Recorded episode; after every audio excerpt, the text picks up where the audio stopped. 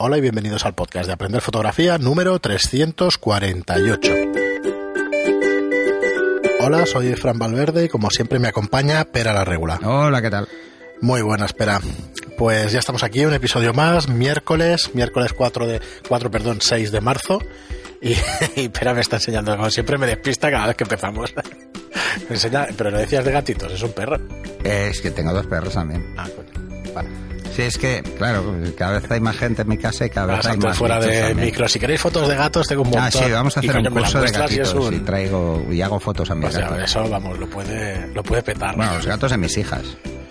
Muy bien, pues nada, aquí estamos un, un día más, 6 de marzo, como os decía, el día 15, apuntaros en la agenda, el nuevo curso de medición y exposición fotográficas en nuestra web aprenderfotografía.online. Ahí tenéis 24 cursos ya de fotografía, donde es la manera más fácil, creemos nosotros, la verdad, bueno, somos nosotros los que hacemos los cursos, pero es la manera más fácil que tenéis de aprender fotografía. Tenéis soporte en vídeo de, de 24 tipos de cursos distintos para aprender fotografía a vuestro ritmo.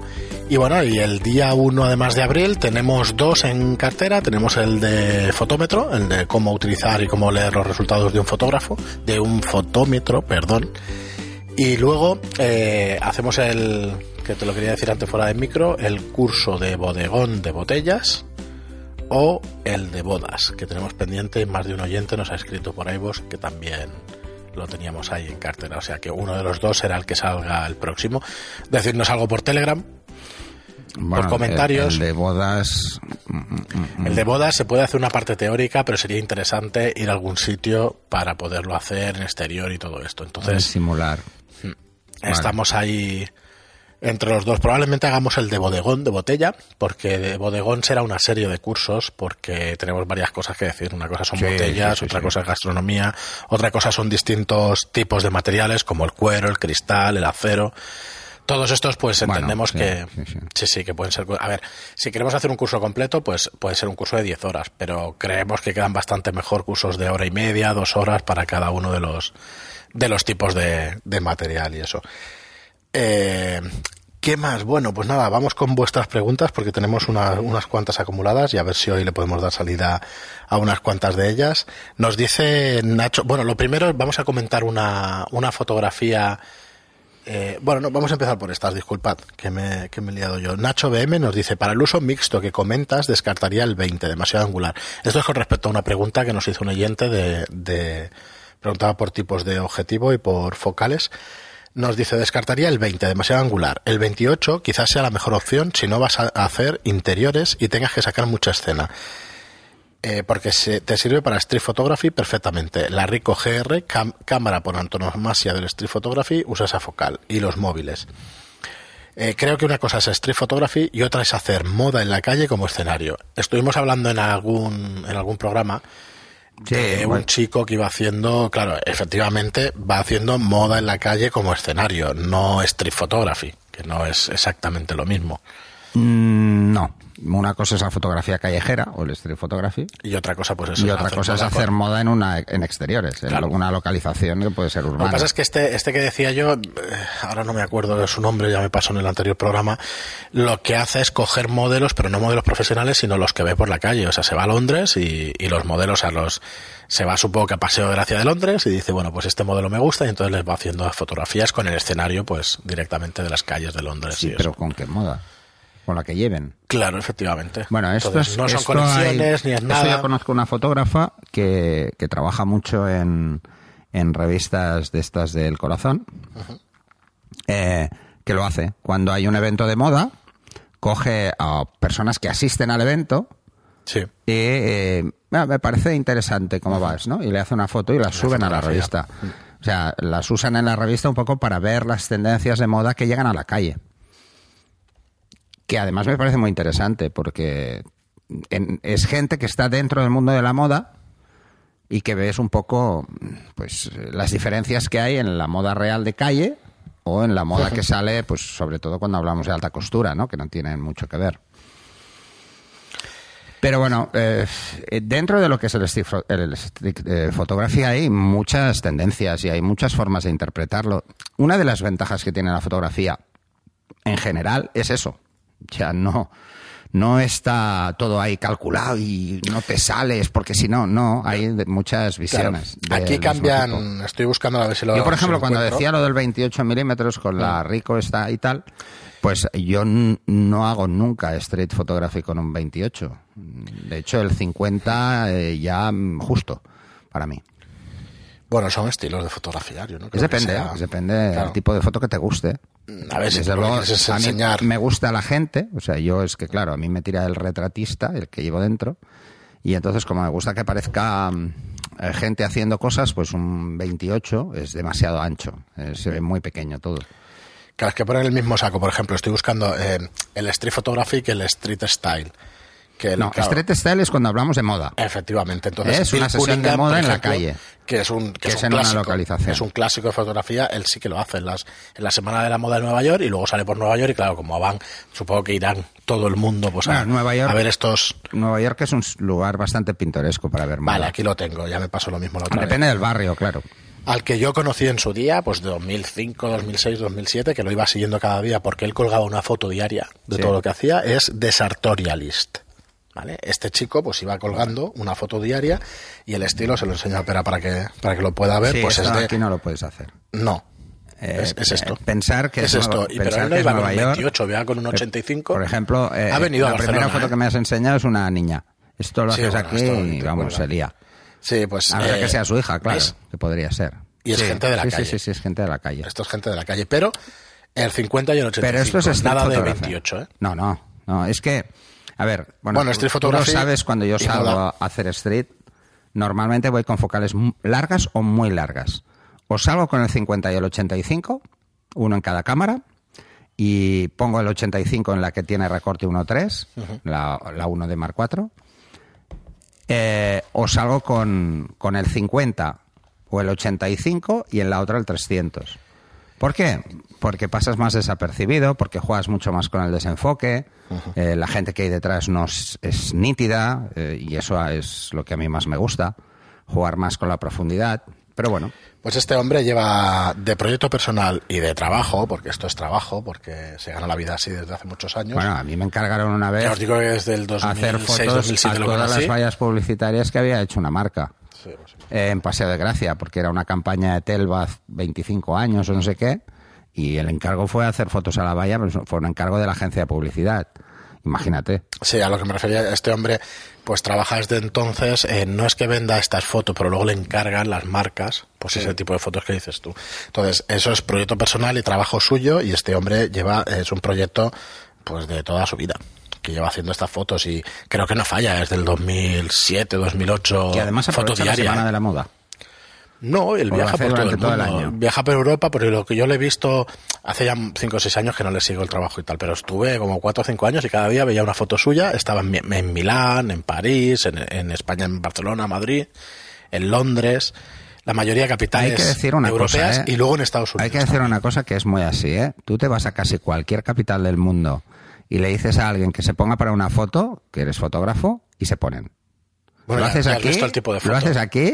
Sí, os pongo aquí en las notas del programa el- la y, web y suya. lo primero que haces es acojonarlos. O sea, es así de bestia. es desartorialist.com y lleva ya os digo, un montón de años. Ya no recuerdo, pero se financiaba con eso, con marcas y creo que vendía también.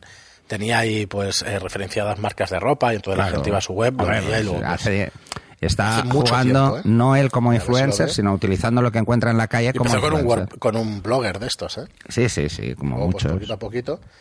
Vale, ahora ya tiene su libro y tal, que le veo aquí en su web y eso, pero muy bien, ¿eh? O sea, es un tío que lleva muchísimos años. Sí, tiene libros, la biografía, bueno, de todo un poquito. Pero está curioso, está curioso como una persona cada día encuentra un tío y, y son fotos, pues bueno, ya las has visto del estilo. No son fáciles porque tienes el totalmente, o sea, el tema del contraste que ahora, ahora trataremos la foto esa que decías antes de hacer, eh, tiene un montón de contraluces, pero un montón.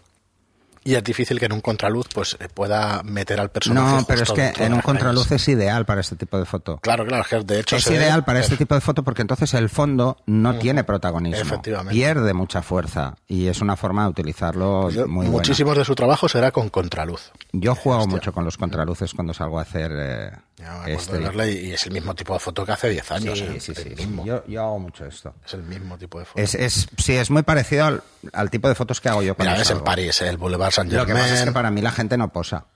Porque Pues este aquí sí. es difícil Este les hace hacerlo. posar. Fuera es más fácil, ¿eh? Mira, pueden ser modelos, coño, cada día es uno distinto, ¿no? Sí, sí, sí, sí, está claro. Entonces, eh, No, no, pues bien. hay- hay chulas. No, mira, este está repetido. Hay muy chulas. Sí, la verdad es que sí. A ver, yo no es un tipo de fotografía que, que entienda. A lo mejor el retrato sí. esto Documentalista. Es que está, en- está en- Es- a caballo entre varias cosas. ¿eh? No, mí. pero mm, tú dentro de 20 años repasas la moda de ahora y, y te va a parecer lo mismo que si ves ahora la moda de los buscar. 80. O sea, vas a decir, uy, esos Es que vale, pantalones... vale la pena. Voy a intentar Esos buscar. pantalones de Mira, campana se llevaban en los 70. Desde el Sí, 2005 lleva. Yo he llevado Desde el de 2005. pequeño. Pantalones de campana, yo de pana. De pequeño y de De pana. de pana que yo de Claro, pequeño, sí. hombre. Sí que llevaba, sí. Que, que además eso me recuerda también, al final va a salir mucho el Dani Rovira, a un monólogo del Dani Rovira, que no hay nada más duro que la pana. Eso de Bueno, voy a partir la pana es mentira, no la puedes partir, es, es irrompible. Mira, el 2006 en Nueva York y tal. Sí, yo me acordaba de aquel entonces, de cuando Sí, empezaba con la fotografía y tal, pero sí que es verdad que siempre he estado metido en. en- Bueno, hay un fotógrafo que hemos comentado alguna vez que, que funciona al susto, ¿sabes? O sea, va la gente caminando por la calle, él va con la cámara, con el flash y tal, y salta adelante para asustarlos y les hace una foto. Bueno, Y más de una vez se ha ido un guantazo. De diferenciarse muchas veces, de proyecto personal, de marketing. Sí, sí, pues sí, pero esto se ha hecho muy famoso así, pero claro, esto lo haces en Nueva York, eh, en depende de qué barrios, o sea, te vas por la Quinta Avenida y lo haces y probablemente pegues un susto, pero no te lleves un guantazo. Ahora, por Harlem seguro que no tiene huevos de hacerlo. Seguro. Bueno, y seguimos con Bolorro que nos dice, y ya que estoy, hago otra pregunta a raíz de la medición, que debía ser... Vale, eh, no, os leo la primera parte. Dice, otra vez buenísimo el capítulo a raíz de la pregunta sobre medición del compañero. Eh, a raíz de su pregunta y su respuesta, y vuestra respuesta, quiero hacer yo una. Tengo dos cámaras, una Nikon D850 y una Fuji X100F. La Nikon tiene un mayor rango dinámico. He notado que poniendo los mismos parámetros de exposición, diafragma, velocidad e ISO, iguales no tengo la misma fotografía en cuanto a cantidad de luz. La Nikon tiene mayor cantidad de luz que la Fujifilm. ¿Tendría esto algo que ver con el rango dinámico de ambas cámaras? Porque no le encuentro otra posibilidad. Mil gracias a los dos por los podcasts y los pedazos de cursos que hacéis. Entiendo No, que, no, no que te queda que su respuesta. No, no, no, no tiene que ver con el rango dinámico. A ver, con el rango dinámico lo que vas a ver es más o menos. Me explico. Más o menos contraste o detalle. Sí, más, más contraste, de hecho, de la escena. O sea, eh, la zona de luces va a tener detalle en una y en otra no. Por ejemplo. ¿eh? Eh, hay nubes, pues en una se van a ver muy bien los detalles y en la otra no. Pero la luz no tiene nada que ver, debería Pero la tener cantidad de luz debe ser la misma. Si no es la misma, te recomiendo que hagas una cosa. Desactiva todos los ajustes de ambas cámaras.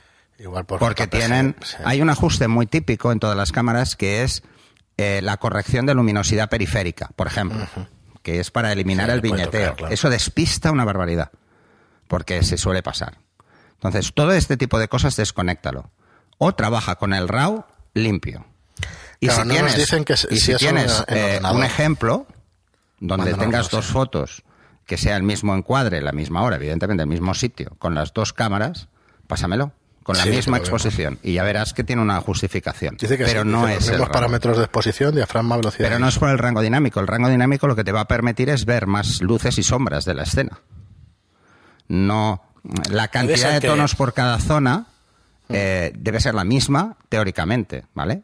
Mm, Pero bueno, si lo, lo difícil es darse cuenta de en qué zona está lo que ves más en una que en otra, ¿vale? El obturador cuando se queda laxo, laxo puede ser que te dé una exposición distinta. Sí, luego otro tema es, es- son las diferencias en el ajuste del gris medio, ¿vale? Hay cámaras que tienen un ajuste del gris medio ligeramente balanceado o que hay una pequeña desviación en el ah, siempre hay desviaciones en el ISO, ¿vale? Normalmente son muy pequeñas porque el ISO debe ser una norma, ¿eh? De hecho, recordar que ISO es un estándar, ¿eh? Suele haber pequeñas desviaciones, estamos hablando de 5 o 10 ISO arriba, 10 ISO abajo, o sea, un ISO 100 que de 90 o un, no- o un 100 que de 105. Claro, pero son esas diferencias ni siquiera se aprecian. Pero, hombre, se aprecian. se aprecia muy lo que dices tú en los detalles poco, estos. ¿vale? Normalmente son todas las funciones extra que ponen en las cámaras de gestión del ruido, de, de la luminosidad y este tipo de cosas las que pueden darnos esa sensación. Pero todas las cámaras están calibradas igual. Si no estuvieran calibradas igual sería un problema. Que haya fabricantes que se les vaya un poco la pinza en eso, podría ser. No conozco el caso de Fuji. Pero la Nikon, desde luego, no debería. ¿eh? Y la prueba es fácil, ¿eh? Es hacer la prueba es muy fácil. Coge a las dos eh, y hazles una foto a una pared blanca con la misma exposición. Ahí sí que puedes ver una diferencia en rango dinámico. ¿Vale? Sí, Porque en una te va a quedar el histograma más a la derecha que en la otra. Nada más. Muy bien, y nos dice, ya que estoy, hago otra pregunta a raíz de Pero la sí, por medición. ejemplo, perdona, ¿eh? Sí. si haces la misma foto a un gris medio, estará en el centro, en las dos. Debería estar. Debería estar en el centro. Dice, ya que estoy, hago otra pregunta a raíz de la medición. Hoy voy a abusar. Bueno, de hecho, perdón, ahora estaba pensando yo que si coges la tarjeta, joder, te crees medio y Sí, la pero no ahí. todo el mundo tiene a mano una tarjeta gris. No, pero vamos, que, que, que es la manera, digamos, de hacerlo. Mm. Es la manera. Es la manera y ya Es está. manera. Lo pones y dices, coño, en el centro del... Piensa que si hubiera diferencias por el rango dinámico Mm. eh, sobre la medición, cada cámara tendría que tener un fotómetro de mano Claro. aparte. Sí. O sea, no serviría el mismo fotómetro de mano Hostia, que tengo yo. Mm. para otra cámara. Claro, y sirve no serviría. Siempre. Porque el fotómetro mide gris medio. Otra cosa es que haya más tonos, porque hay más eh, pasos. Cuantos más pasos, más tonos en luces altas. ¿Vale? Eh, pero nada más. Muy bien, y sigue con nosotros diciéndonos, y ya que estoy, hago otra pregunta a raíz de la medición. Hoy voy a abusar. Midiendo en puntual, en una situación rápida, tipo boda, en el interior de una iglesia, por ejemplo, eh, ¿cómo sé dónde poner el exposímetro si no tengo un gris neutro donde apuntar? Espera, que sigue la pregunta, pero te voy a decir que tenemos, un- tenemos previsto hacer un curso de fotómetro y que ahí te lo explicaremos todo. no, pero en una boda no vas con un fotómetro de mano. Esto era coña. Pero independientemente de eso, Espera, tenemos espera, el acabo. curso que va a salir el día 15, Sí. que es el de exposición, y ahí explico. A ver, da igual dónde midas, siempre y cuando sepas cuál es el índice de refracción que tiene donde mides. O sea, si mides en el vestido de la novia y sabes que es blanco, pues ya sabes que tu exposímetro va a estar como Claro. mínimo en más dos. No es que tengas que medir tú o que señalar el punto gris neutro que has de previamente Mira, elegir de la escena. muy fácil. El vestido de novia, si está en, en una iglesia, es más dos, es blanco. Sí. ¿Vale? Si le da el sol es más tres. Es blanco, pero empieza a perder texturas. ¿Vale? Pero es más tres. O sea, te va a dar ahí. Dice lo de la situación Depende, ¿eh? también. rápida, lo digo porque no vale el disparar la foto, mirar y corregir. No puedo fallar y arriesgarme a que a una sobre o subexposición que después me haga corregir el postproceso con la siguiente aparición de ruido o sobresaturación. En caso de una boda, como he dicho, puede ser más fácil apuntando al vestido de la novia, que debe ser blanco. Pero, ¿y si no hay vestido blanco? ¿Cómo sé yo que una columna de iglesia es menos uno, o menos uno y un tercio, o menos dos, o qué? ¿Algún truco para medir rápido y bien? Otra vez, muchísimas gracias a los dos. Mira, esta igual me la sé yo. Coño, hay que ir antes a la iglesia. No, porque Sí, puede cambiar la luz. Bueno, eso es lo que iba a decir. Entonces, tener en cuenta la luz, la No, hora y no, todo no. el Hay, rollo. hay que tener. A ver. Hay dos formas de medir. Bueno, hay una forma de medir y dos formas de exponer, ¿vale? Exponer a luces o exponer mm, a, a la medición, o sea, eh, o exponer usando la medición, ¿vale? Exponer a luces es, sea como sea la escena, busco lo que es más alto y expongo a eso. Mm, Me expongo siempre por encima y luego llego a casa y tengo que bajar todas las fotos, un paso, dos pasos, depende de la foto, ¿vale? Eso se le llama derecheo, medición a luces altas o exposición a luces altas, más que medición, ¿vale? ¿Y por qué ha aparecido esto? Pues ha aparecido porque la mayoría de gente, como no sabe medir, tiene que exponer por encima para evitar el ruido. Porque si expones por debajo y luego subes la foto, aparece el ruido. Lógico, ¿vale? Y luego está la forma de exponer directamente, eh, que es la que llevamos utilizando los fotógrafos más de 100 años, ¿vale? Que es saber cuánta es la obturación necesaria y cuánta es la apertura necesaria en cada situación en función de la medición de mi cámara. Mi cámara me dice que el cero es gris neutro, pues o busco algo gris neutro o busco algo que esté en más o en menos. ¿Cómo saber qué hay en más y qué hay en menos? Experiencia, básicamente. Listas de cosas hay, pero son cosas cotidianas. Claro. Por ejemplo, una piedra de un río eh, blanca, pues tiene una exposición que no es la misma que un, algo que sea blanco liso. Eh, ese es el tema. ¿Qué es lo que más afecta a la desviación hacia más o menos? Las cosas cuanto más lisas es más fácil que estén en más, cuanto más rugosas es fácil que estén en menos. Por ejemplo, mm, lo que te decía antes, el vestido de la novia. No va a ser lo mismo con una luz directa con una luz difusa. Una luz directa refleja más luz. Una luz difusa refleja menos luz. Por eso la diferencia que te he dicho. Pero es, sigue siendo blanco. O sea, yo quiero que mi foto sea blanco, no sea gris el vestido. Si me quedo corto será gris. Si me paso, perderé detalle del vestido. ¿En RAW lo podré recuperar? Sí, porque tengo más rango. Pero no he expuesto directamente de la forma correcta. Un truco tonto, fácil, muy cutre, que lo explicaba en Sedams hace 60 años, largos. Mídete la palma de la mano. Pon el exposímetro en más uno y sabes cuánta luz hay en esa sala. Ya está. La palma de la mano con medición puntual. Esa referencia la llevas siempre encima. Siempre tienes una referencia comparativa, porque la palma de la mano es más uno indistintamente de si le da la luz directa o está en luz difusa. Imagínate qué divertido, porque es, es bastante lisa, pero tiene un cierto nivel de rugosidad. Y no tiene, no, no supone un cambio importante en el índice de refracción. Por ejemplo, la piel de la cara, sí. Si la persona está más morena o está menos morena, refleja más o menos luz. Claro, pero aquí no hay pigmento. Pero aquí no hay, no hay melanina. no Sí, hay nos lo ha explicado muchas veces, pero yo te pediría, espera, que no te canses. Siempre y nunca decirlo. cuando, siempre y cuando la mano no esté sudada, ¿eh? Porque si hay sudor, brilla más. Agua y brilla. ¿Vale? Pero no, normalmente la palma de la mano está en más dos tercios y más uno.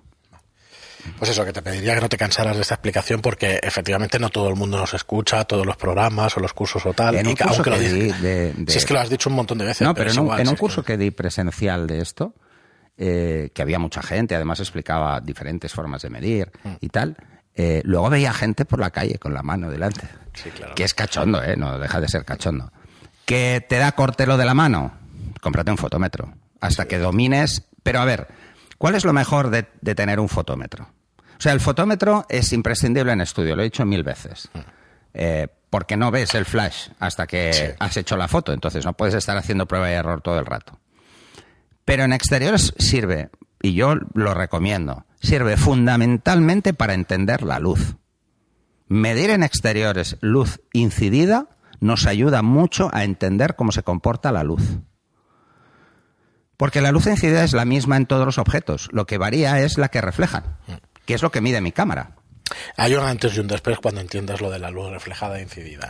¿eh? Sí, no, no, por supuesto. Nuestras cámaras miden luz reflejada, por lo tanto tenemos que decirle nosotros a la cámara cuánto se desvían del gris neutro. Por eso solo nos marca el cero y vamos a más o vamos a menos en función de cuánto reflejan. Si refleja más, hacia más. Si refleja menos, hacia menos.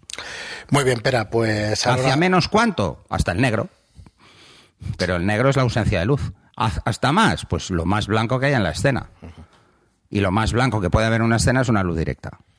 Sí, con esa lógica de que explicas la medición y tal, ahora estaba pensando yo si el 0 es el 18% gris, eh, cuatro pasos, o sea, si el sistema de zonas digamos que son 10, Sí.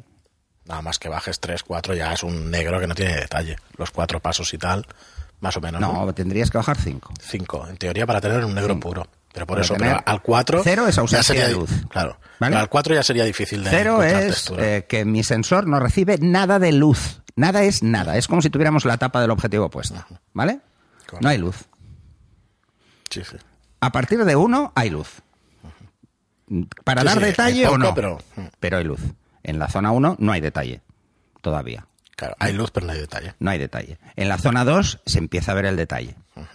Y así va subiendo. No, no, es que así, hostia, ahora mismo... Es muy fácil tenido una revelación aplicar así el de sistema claridad, de ¿sabes? zonas a digital. El sistema de zonas es un sistema sobre todo para el proceso de la copia. Muy bien, Eh, espera, eh, pues... Pero ¿por qué es importante eh, tener claro el sistema de zonas? Que mucha gente no lo tiene claro y entonces pasa lo que pasa.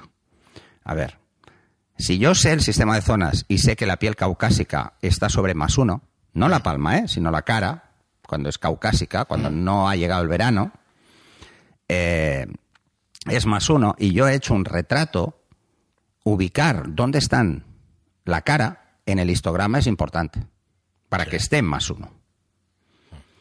Porque si está en más dos, esa foto está sobreexpuesta. Y si está en cero, esa foto está subexpuesta, es gris. Claro. En una brilla demasiado y en otra. Entonces, entender dónde va cada cosa en la zona que le corresponde es importante, no solo en el momento de medir para hacer la foto, sino luego para editar, asegurarnos de que está donde debe estar. Por eso es- mm, estoy muy cansado de ver eh, retratos grises. Y es porque se lleva la piel al neutro. Y entonces se ven grises muy grises. El gris neutro es muy oscuro. Entonces, eso es otro problema. ¿Mm? Cuando esa piel ya decimos que no es gris. Muy bien, Pera, pues lo dejaremos aquí, este programa. Llevamos 25 minutos, pero antes quiero pillarte así en fragante y preguntarte por el libro. Sí, ¿Qué pues tal? en ello estoy. Eh, Estoy intentando todavía cerrar el prólogo. Ah, está claro, está claro que estarás. Entonces, eh, yo quería mm, que fueran conociendo los oyentes todo el paso de- Sí. del libro y tal. Entonces, cuando lo vayas avanzando y eso ya lo iremos Sí, sí, hablando. sí, sí. Pero lo primero es que habría que fijar fecha. Y se- debería ser en... Vale, bueno, voy a intentar- el día me- del libro- Me comprometo para que esté disponible el 23 de abril del 2020. 2020. Vale, entonces el objetivo está ahí. Está ahí.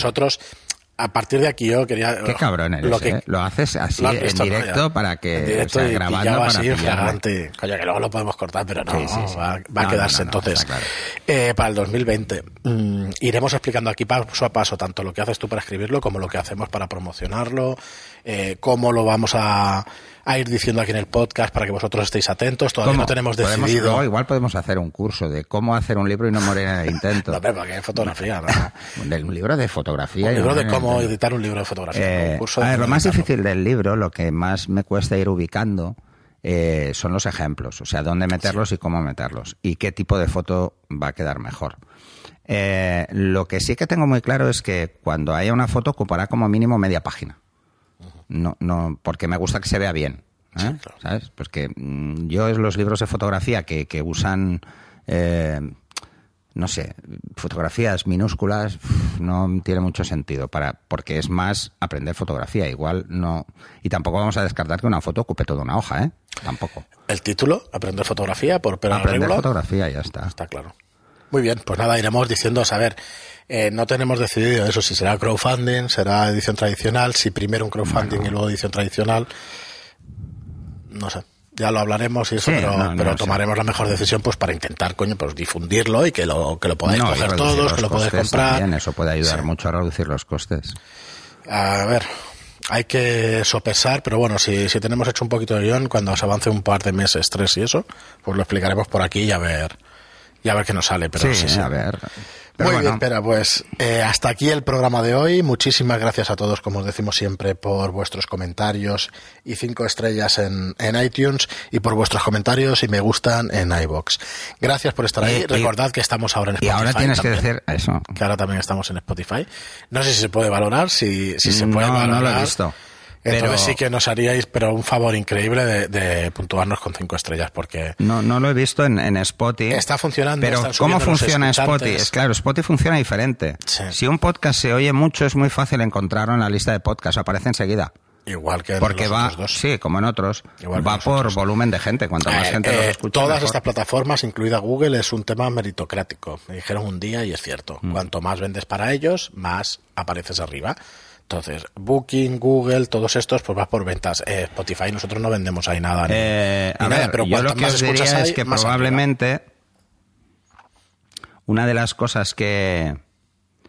eh, espera, eh, perdón. Mm. Una de las cosas que igual valora es que, lo, que la gente lo comparte. No lo Es sé posible, si lo valora, no lo es sé. posible. El tema, Ahora mirad. que, que no he visto en ningún sitio donde valorarlo. podemos ir diciendo cómo va creciendo. Por ejemplo, en, en followers y listeners, no sé, o sea, los escuchantes y los seguidores son distintos. Sí, los claro. escuchantes 169, los seguidores 151, pero luego hay 560 inicio de programas, starts, y 350 streams.